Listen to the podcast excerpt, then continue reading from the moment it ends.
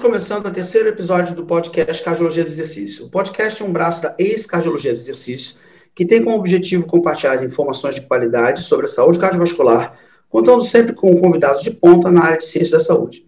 Eu sou Carlos Duarte e vou conversar com a médica cardiologista Cíntia Matoso e com a profissional de educação física Helena Moraes. Sejam bem-vindas ao nosso bate-papo semanal simples e educativo sobre temas relevantes da reabilitação cardíaca. Vamos falar hoje sobre meditação e medicina integrativa na saúde cardiovascular. A Cíntia é médica cardiologista, formada na graduação pela Unirio e residência médica pelo Instituto Nacional de Cardiologia.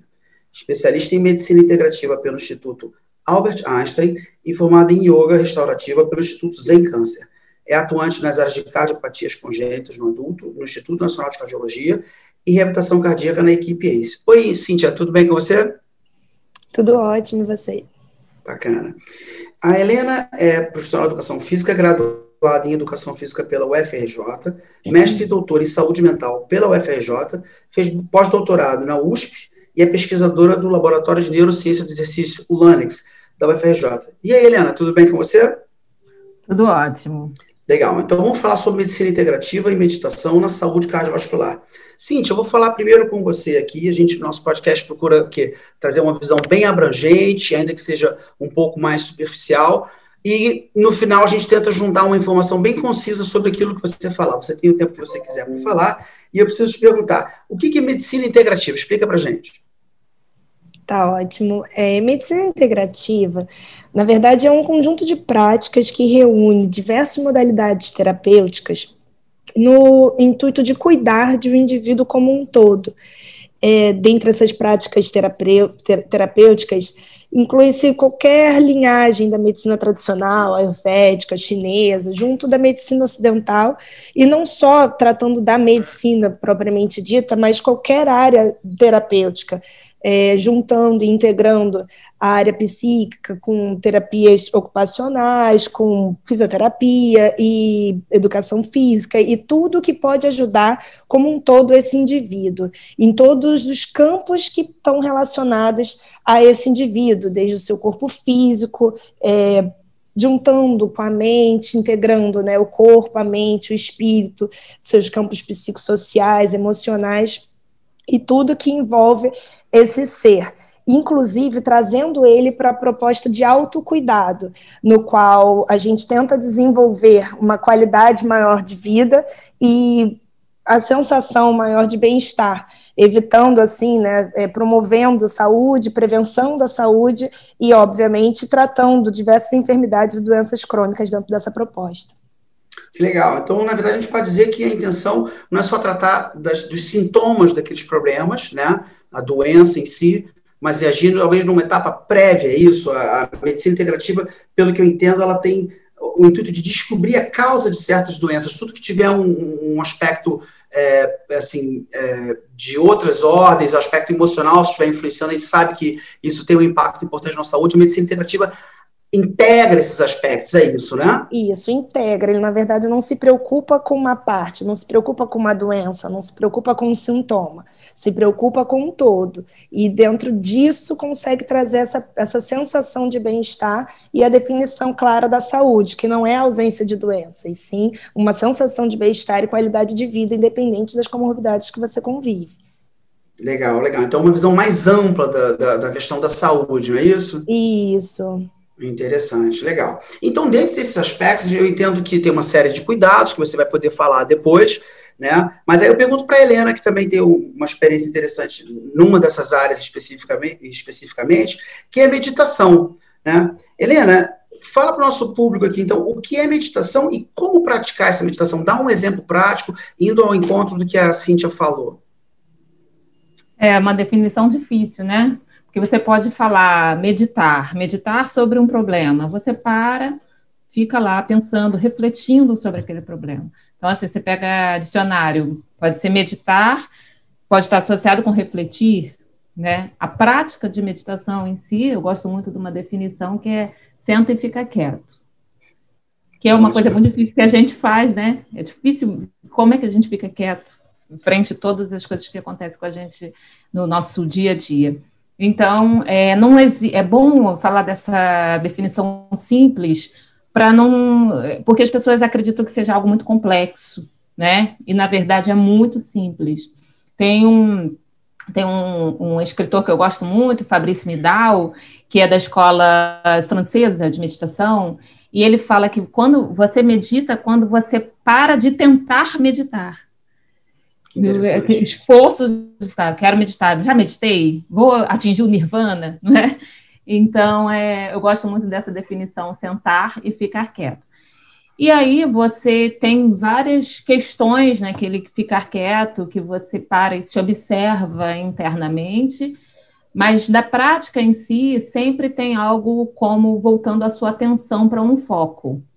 Então, dependendo da linhagem da meditação, você pode é, focar na sua respiração, focar no momento presente, que é o mindfulness, né, que está super vindo para o mundo oriental, né? E a gente tem o mindfulness aí em tudo quanto é lugar agora. É, focar também em algum mantra, que é a meditação transcendental. Então, tem várias linhas que é interessante porque existe um foco. Esse sentar e ficar quieto, se você não dá um foco para a mente, ela não fica quieta, né? Fica aquele, maca... aquele monkey mind, aquele, aquele macaquinho pulando para tudo quanto é lado, né? Que é uma que é uma expressão é uma expressão do budismo, né? Então a gente dá uma função para o macaquinho, descasca a banana, ele fica lá só descascando banana e automaticamente a gente relaxa. Então pode ser respiração, né? Pode ser simples. Eu gosto de falar que às vezes a pessoa que, que mora num lugar de interior, senta depois do almoço, olha para a árvore, sem fazer qualquer julgamento para a árvore, contempla aquela árvore. É uma prática meditativa, né? Então, acho que a gente é, tem, que tem que ir para o simples para meditar. Então, esses é são alguns exemplos de prática meditativas. É óbvio que eu não não estou banalizando outras que tenham protocolos, que tenham processo. Acho que a gente precisa de protocolos, né? Somos ocidentais, funcionamos diferentes dos orientais, mas é bom falar isso, né? Da gente ter um momento da nossa, do nosso dia de sentar e ficar quieto, e tem evidências até para cinco minutos, né? De alterações fisiológicas, até cardíacas, importantes.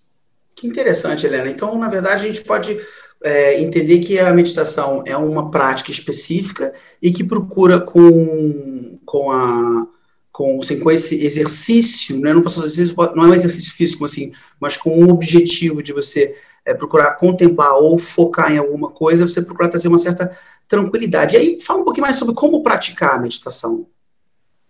Ah, sim. É, bom, você pode, na prática, vamos, vamos supor, você pode sentar ou deitar, não tem um, uma. Cada, cada linha usa, né? Uma, um bom de sentar é que você não vai dormir, né? Provavelmente não.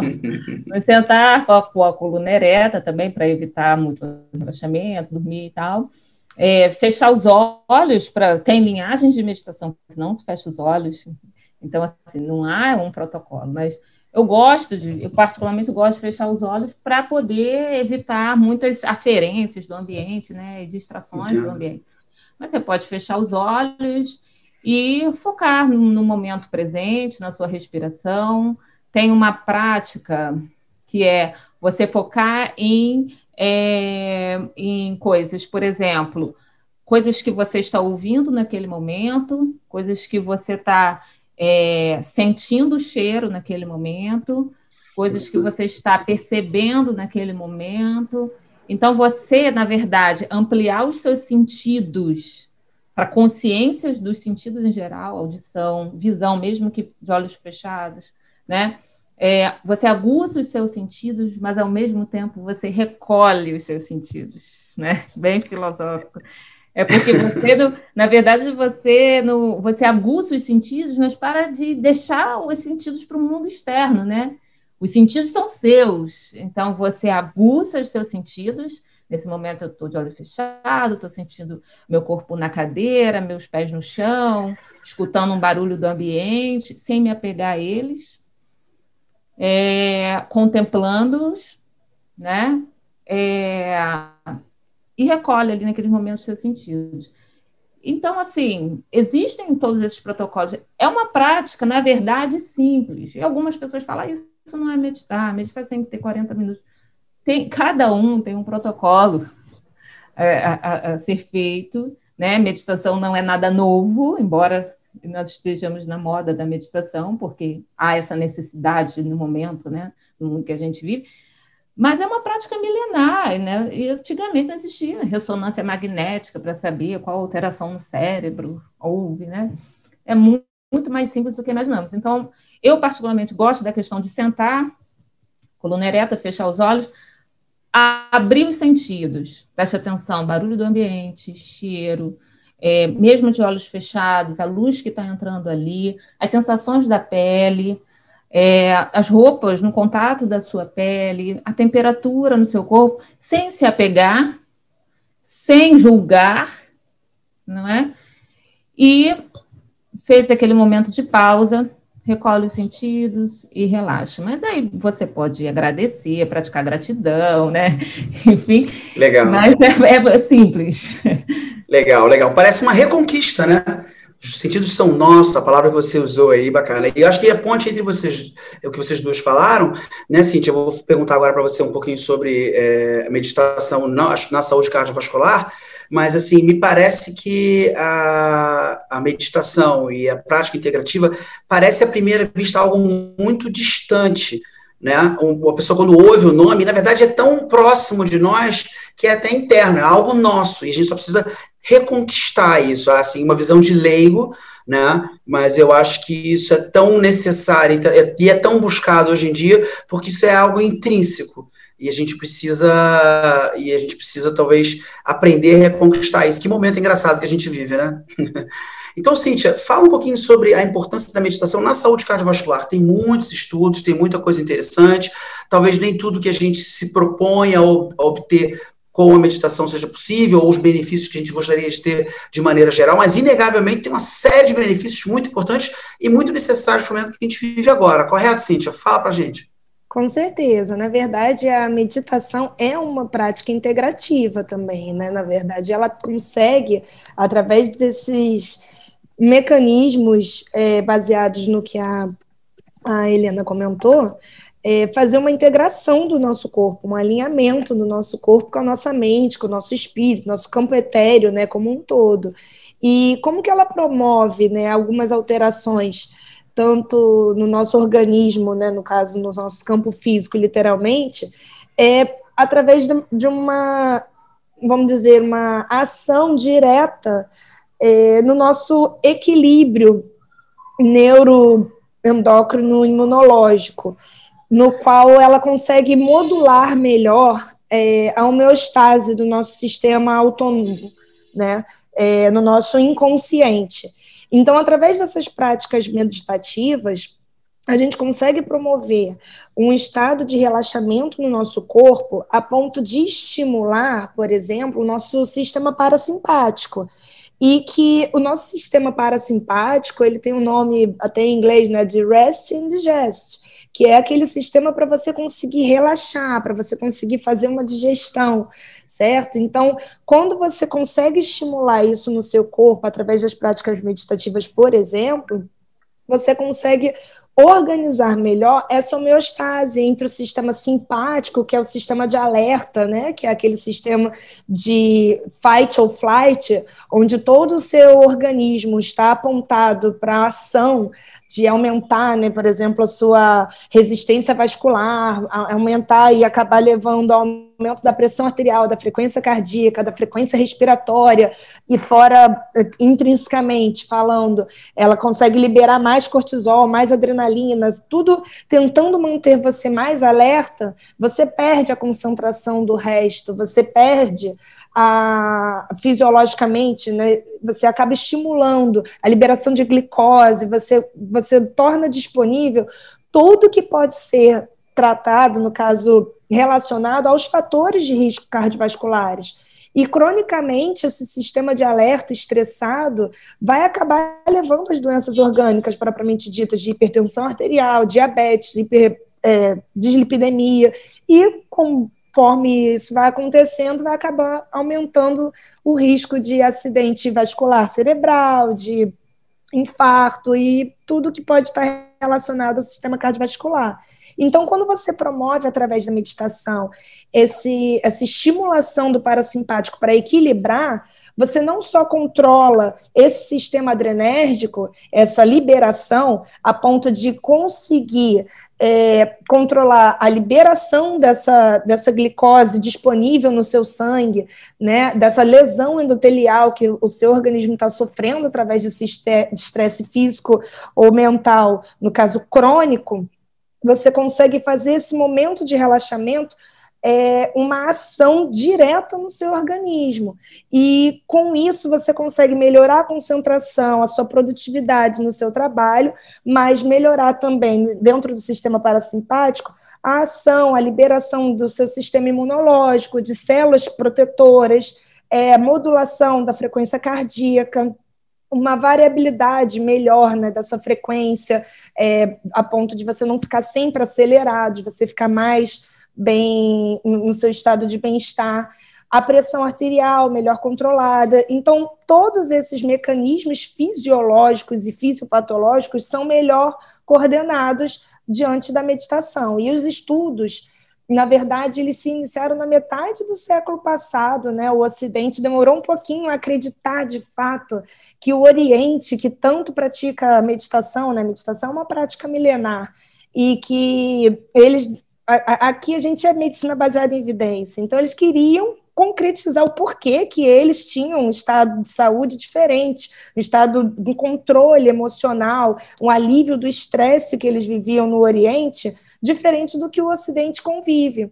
Então, os estudos eles foram se aprofundando de meados do século passado para cá e cada vez mais profundos diante desses praticantes de técnicas contemplativas e yoga, por exemplo, para poder mostrar que não só é, no psique deles, é, no, no, controle de doenças psiquiátricas também, né, depressão, ansiedade, tinha essa variação de redução do risco cardiovascular, inclusive para pacientes que tinham história familiar precoce na família de, de doenças cardiovasculares, conseguiu retardar a evolução dessas doenças.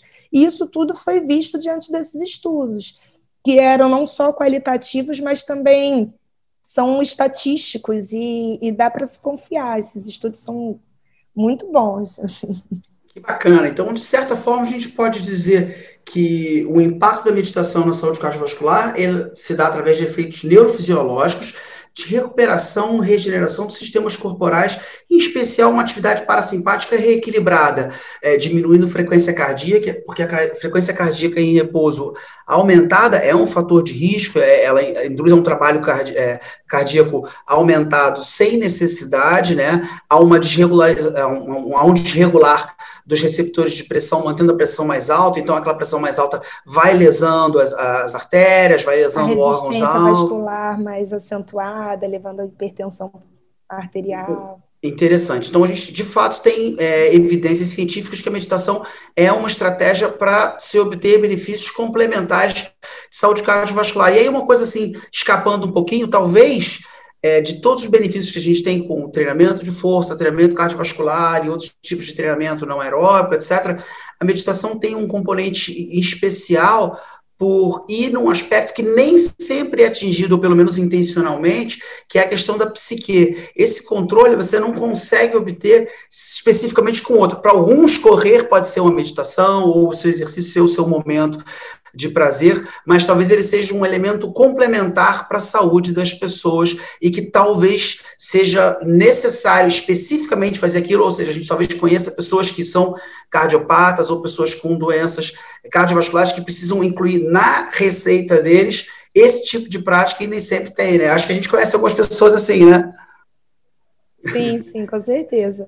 Na verdade, não só a prática em si pode ser meditativa, como a Helena também comentou, é, qualquer coisa que vai te fazer levar uma, um foco numa atenção, se a corrida está te trazendo isso, né? Se é, se é na hora da sua religiosidade, por exemplo, a sua oração, se você está concentrado nas palavras que você está fazendo da sua prece, tudo isso pode ser meditativo, pode te levar ao estado meditativo.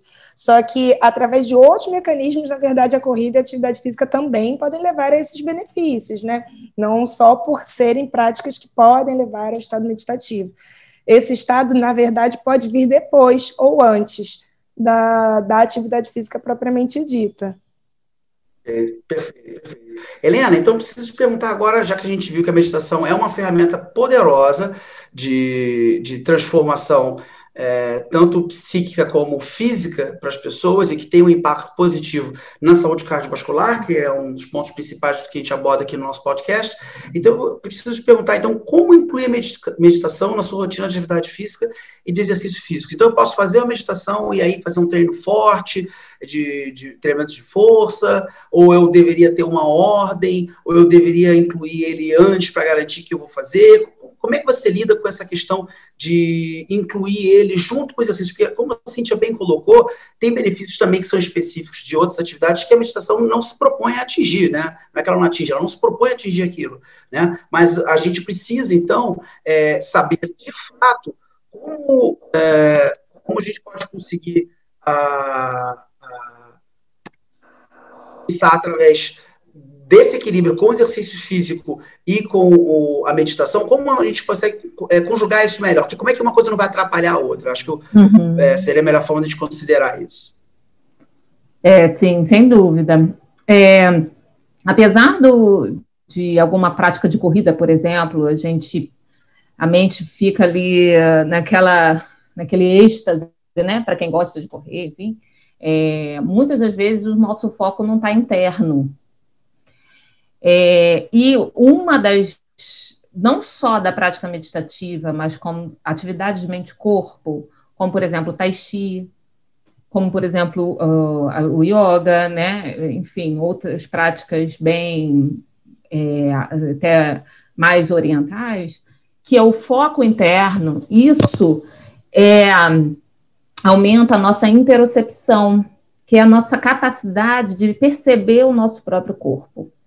Então, quando você faz uma prática no qual você tem que estar com o seu foco interno, percebendo as suas tensões, percebendo a sua frequência cardíaca, tentando perceber a sua frequência respiratória, isso aumenta essa capacidade de interocepção, que ela está totalmente relacionada com o nosso comportamento. Como que a gente é, se comporta num momento de estresse? A gente tem vários mecanismos de estresse, não é? E isso está muito relacionado com a nossa capacidade de perceber o nosso próprio corpo. O que essas práticas nos levam a praticar isso, cada vez mais a gente conseguir se perceber, conseguir perceber nossas tensões, nossas alterações fisiológicas. Então, é, ela é, acaba sendo a proposta sendo diferente nessa questão, não é? É? do que um exercício físico aeróbico, por exemplo, porque ela, como você falou, ela se propõe, ela se propõe a isso né? E isso é praticável, causa mudanças é, neuroanatômicas e é importante ser inserido, sim, não só para o paciente cardiovascular, mas para todo, todo, todos, né? É, e você perguntou como se inserir na, durante a prática de exercícios, não é? é faço ah. meditação e depois vou lá para academia, fico uma hora treinando forte com fortalecimento, circuito. Será que eu estou, de repente, diminuindo o impacto daquela ação que teria um efeito de, de percepção? Será que eu estou cortando aquele after, aquele efeito pós-meditativo, contemplativo? Eu me lembro de prati ter praticado yoga na academia que eu fazia treino, eu buscava deixar ele por último, porque a professora de yoga do local dizia que, olha, todo, tudo que a gente fez naqueles asanas, aquelas posições que tem um estresse físico é, importante, de flexibilidade e de, de força estática, servia para acalmar o corpo para depois entrar na prática é, meditativa, contemplativa ao final. Se eu fizesse aquilo fosse para musculação, eu estaria é, desperdiçando aquele efeito posterior muito importante. Então, como é a sua posição sobre isso? Assim? Uhum. Então, existe uma regra. No Oriente, eles praticam meditação no momento do sol nasce, né? Então, a prática meditativa está lá, às 5 da manhã, não é?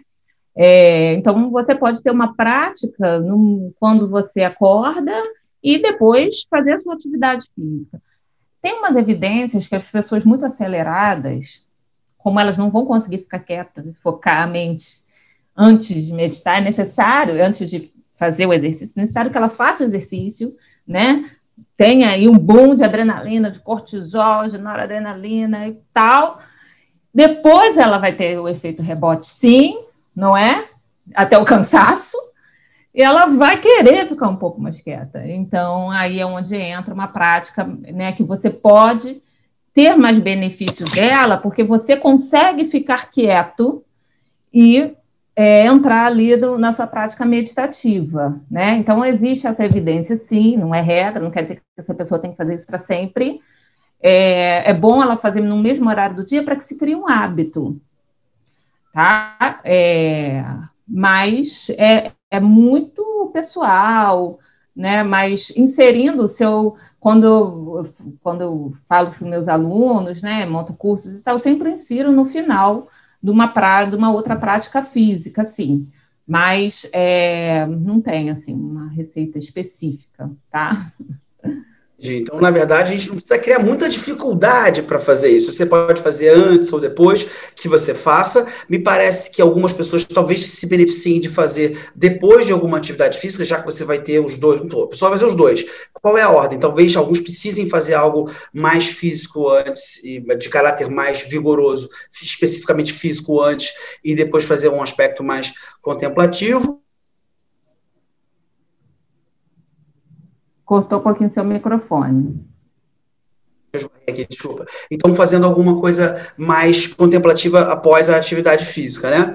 Não, beleza. Então, acho que a gente pode é, encerrar aqui. Eu acho que a gente conseguiu resumir de maneira. Obviamente, a gente não esgota esse assunto fascinante, não muito conhecido, é, com potencial de alcance e de benefício para a saúde imenso. Queria agradecer a presença de vocês duas. Queria que, Cíntia, você fizesse suas últimas considerações aqui, deixasse um recado para quem está nos ouvindo, e a Helena logo em seguida falasse também. Cíntia, brigadão, obrigado por estar aqui. Eu acho que o teu trabalho faz a diferença. Quem já teve oportunidade de te ouvir em, outros congressos falando sobre isso, sabe que é importante ter alguém da medicina falando sobre isso, trazendo credibilidade para uma parte que é importante e pode beneficiar muitas pessoas. Muito obrigada, Carlos, pelo convite. É sempre um prazer enorme participar desses eventos e falar de um assunto que eu adoro, não só por ser praticante, como também por assistir de fato os benefícios que muitos conhecidos, meus amigos, familiares e pacientes me trazem pelas práticas meditativas que a gente conversa em conjunto. Então, muito obrigada mais uma vez e será sempre um prazer. Maravilha. Helena, obrigado mais uma vez. Eu sei que você tem, é, na sua atuação como pesquisadora, é, sempre um cuidado e um carinho. Me lembro de você, há um tempo atrás, falar sobre é, alguma coisa parecida com isso para as pessoas que cuidam de, de, de pessoas que têm problemas de, psiquiátricos, do efeito que isso pode fazer. Você tem um, uma atuação não só na prática é, e na prática profissional, na prática pessoal e na prática pessoal, mas também um aspecto de pesquisa muito importante. Eu acho que é isso que vai trazer a meditação e as práticas contemplativas é, para o lugar que elas merecem estar, para que mais pessoas possam endossar isso e outras pessoas poderem se beneficiar disso. Queria que você fizesse só uma consideração final aqui. Obrigado pela sua presença. Você é um profissional de ponta, você e Cíntia são diferenciadas e muito, assim, especialmente por tratarem de um assunto tão interessante e que pode beneficiar tantas pessoas, é importante a gente ter pessoas que nem vocês aqui. Muito obrigado. Eu que agradeço. É assim, a é, American Heart Association já reconheceu esse efeito da meditação, mas fala isso, né, que você falou, as questões das evidências científicas que com uh, os protocolos está melhorando, porque tem um, um, controle, né, um grupo controle, tem um protocolo que se repete, enfim, mas é, e, e, tem, cada, tem muita evidência em relação à saúde cardiovascular, entrando também na redução da ansiedade, que ela está relacionada né, com as questões cardiovasculares, é, reduzindo não só o risco, como a Cíntia falou, mas também aquela ansiedade do paciente, né, quando diagnosticado, quando tem algum, é, em relação aos seus sintomas.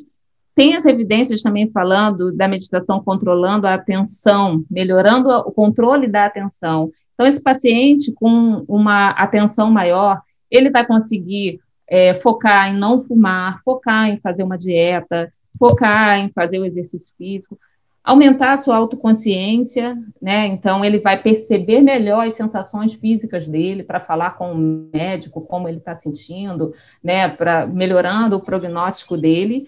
É, e também é, tem efeito é, na regulação emocional, né? reduzindo a ansiedade, melhorando todas as questões aí desse paciente. Eu te parabenizo, Carlos, pelo, pela essa sua ação, espero que você continue fazendo isso, que acredito que seja muito benéfico, né? não só para os, pacientes, mas também para os profissionais da área da saúde, com a sua iniciativa. Obrigado, é um prazer, uma honra ter aqui, é, em nome da ACE, duas profissionais de ponta. E, bom, queria lembrar então aos nossos ouvintes que o podcast é, Cardiologia do Exercício é semanal e eu convido vocês a, a nos ouvirem todas as quintas-feiras. A gente vai estar divulgando nas redes sociais também. Um abraço e até o próximo programa. Muito obrigado.